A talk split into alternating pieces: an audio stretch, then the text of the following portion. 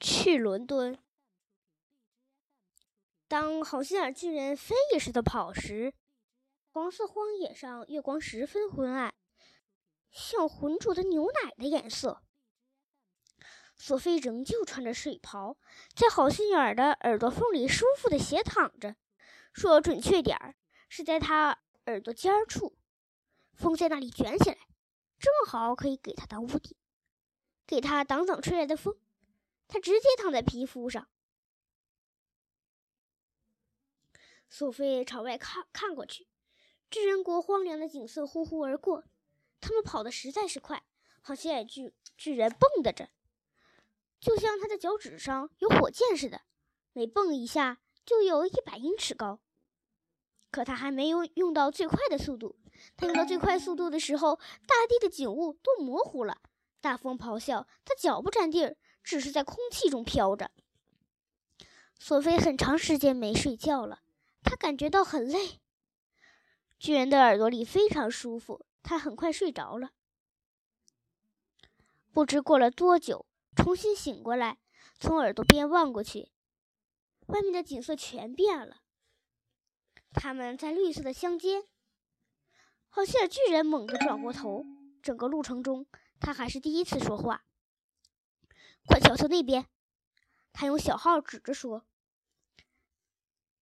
他们看到了一些地方的灰尘，是巨人。他们吃饱了往家跑呢。”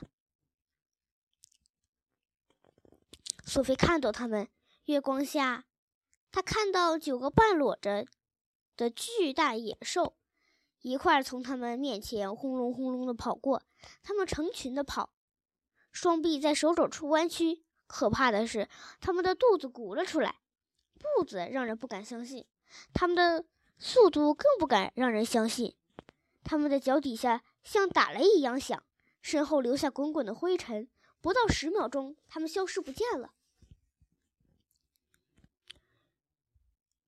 许多小孩今夜便不再睡在他们的床上了。索菲想吐。等好心眼巨人放慢脚步，定是在一个小时之后。我们在英国了。尽管黑，索菲还是能够看到他们在绿色田野上。忽然，他们前面出现了一道橙色的怪光。我们靠近伦敦了。他放慢脚步，改成小跑，四处张望。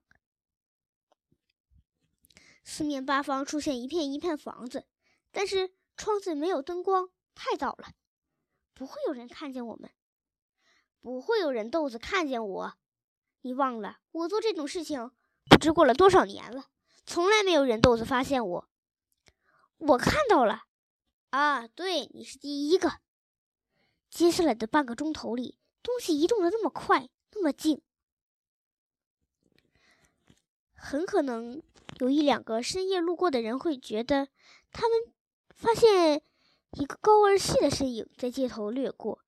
可能他们觉得永远也不会相信自己的眼睛，他们只会把这当成幻影，只会怪自己眼花，看到了不存在的东西。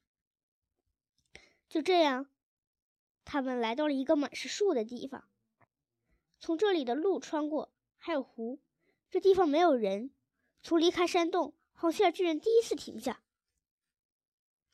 什么事？我迷糊了。你走的挺棒。不，我没有。我迷糊了。我迷路了。为什么？我觉得我们应该是在伦敦的中心，可我发现我们在绿色的牧场上。别傻了，这是伦敦的中心，这叫海德公园。我很清楚在什么地方。你开玩笑？我没有开玩笑。我们差不多到了，到女王的皇宫了，在那边。我来过这里，哪一边？往前走。好心眼巨人穿过公园，停下。巨人停下，看见交叉路了吗？就在公园的外边。看见了，那只是公园角。海德公园角已经有不少车辆来来往往。索菲悄悄说：“在交叉路中间有一个很大的石拱门，上面有雕塑，人骑着马，看到了吗？看到了。你认为只要飞快的跑过去，就能跳到海德公园角，跳过拱门，跳过骑马的人，落到另一边人行道了吗？啊，太容易了，百分百吃准，我保证。不管怎样，你绝对不能落到公园角当中。别那么大惊小怪，这对我来说不过是小小一跳而已，算不了什么。那跑起来吧！巨人全速奔跑起来，他像一只猫那样利索的落到了另一边人行道。干得好，跳过那围墙。在他们前面有一道砖墙，墙顶都是些可怕的植物。好像是巨人把身子一蹲，一小跳就过去了。我们到了，我们在女王的后花园了。